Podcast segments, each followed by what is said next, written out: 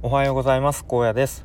普段は会社員をしたり子育てをしたりウェブ制作の学習をしたりしています、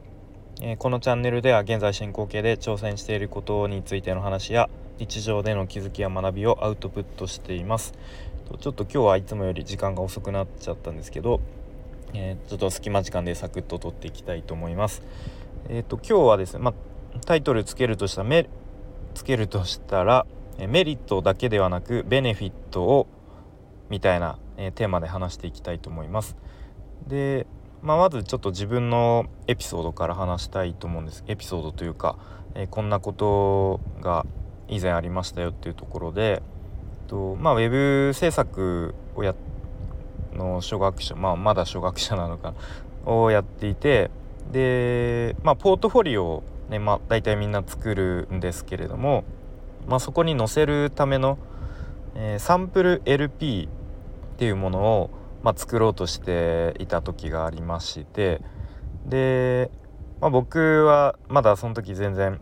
こう知識が浅かったのであ LP って、まあ、なんとなくこう1枚だけの縦に長いあのウェブサイトで、まあ、なんかこう商品とかサービスを、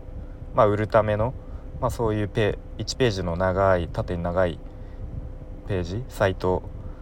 だよねぐらいのなんかすごい軽い気持ちで見て思ってたんですけどまあそんなことはなくて全然 LP ってむしろめちゃめちゃ難しくて、まあ、商品とかサービスをこう売るため買ってもらうためのもういろんな要素がもうめちゃめちゃ盛り込まれていてで到底ねこう初心者がいきなりパッと作れるようなものではなかったんですね。でまあその時にいろいろこう本を買ったりまあいろいろ調べたりして勉強していて、まあ、その時に学んだことの一つが、まあ、その冒頭で言ったような、まあ、メリットだけではなくベネフィットを伝えるべしみたいなことだったんですね。でまあ具体的にどういうことかっていうとえっ、ー、とまあメリットっていうのは何だろう、まあ、その商品とかサービスを買ったり利用してまあ、単純にこういいいいこと いいことっていうか、まあ、メリットってそのままですよね。でじゃあベネフィットっていうのはその商品とかサービスを買って、まあ、利用した先にあるものそれを利用してどう変わるのかとかどういう風になれるのかとかそういうところまで、まあ、伝えないと、まあ、なかなか、えーとまあ、お客さんは買ってくれないですよっていうところですね。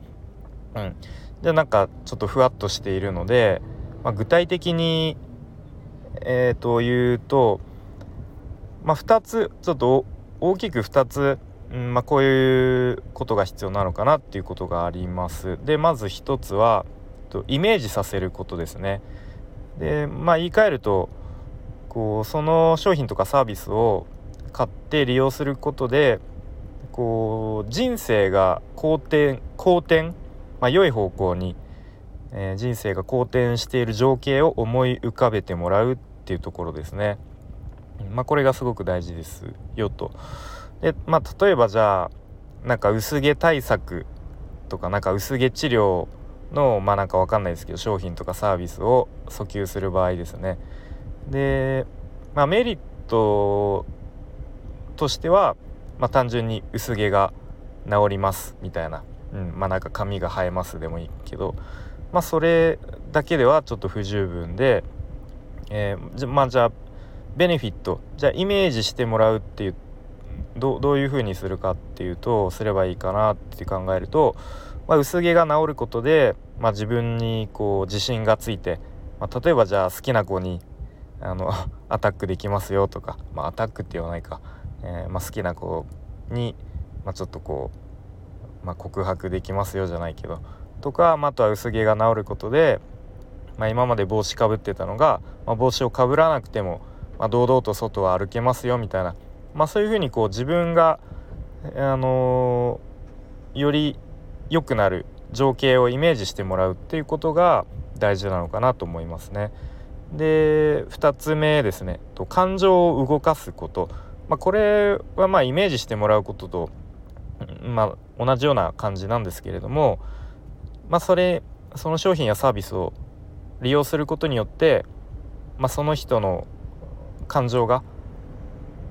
うん、あの動くかどうか動かせるかどうかっていうのが、まあ、大事なのかなと思います。でまあ結構難しいとは思うんですけど、まあ、じゃまたさっきの同じ、まあ、薄毛治療みたいな薄毛対策で考えるとまあじゃあその好きな子と、まあ、例えばデートをして、まあ、ちょっとワクワクしてる感情とかちょっとドキドキしてる感情とか、まあ、そういうのを、まあ、イメージイメージしてもらったりとか、まあ、あとはこうなんとなく自分に自信がついて、まあ、ちょっとこうヘヘアスタイルとかをセットして、まあ、なんか外を歩いてるようなこうちょっといい、まあ、これもイメージですけどねイメージしてもらってあのなんか今までより生き生きと、うん、なんか外を歩いている、まあ、そんな風に感情を少しでも動かせると、まあ、その商品やサービスを買ってもらうっていうところにつながるのかなというふうに思いますね。はい、であとは、まあ、あとこれもできるとすごくいいのかなっていうところで、えーと、比喩表現。比喩ですね、まあ、例えをうまく使えるといいのかなと思いますね。うん。まあ、結構これは何だろうキャッチコピーとかにすごく使えるといいと思うんですけど、まあ、じゃあ例えばえっ、ー、とじゃあなんかすごくめちゃめちゃ座り心地のいい椅子？椅子を売る売りたいとして、まあ、そのままねめちゃくちゃ座り心地のいい椅子ですよって言っても、まあ、なかなかこうイメージしづらいというかあそうなんだっていう感じですよね。うん、でもこれをちょっとこう比喩表現を使ってみるとまるで飛行機のビジネスクラスのようなシートですって言われるとなんかちょっとこうワンランク上のというかあなんか、まあ、実際にそのビジネスクラスのシートに座ったことなくてもなんとなくちょっと高級感あるというかなんかすごいなんか座り心地よさそうだなっていうふうに思いますよね。こういうふうにうまく比喩表現を使ってこう読んでる人のこう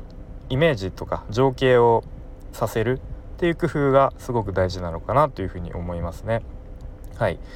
でまあ実際僕自身全然その LP をなんか何いくつも実績と制作実績として制作したわけではないし別に、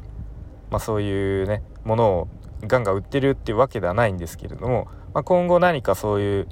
商品とかサービスを訴求する機会があったら、まあ、例えば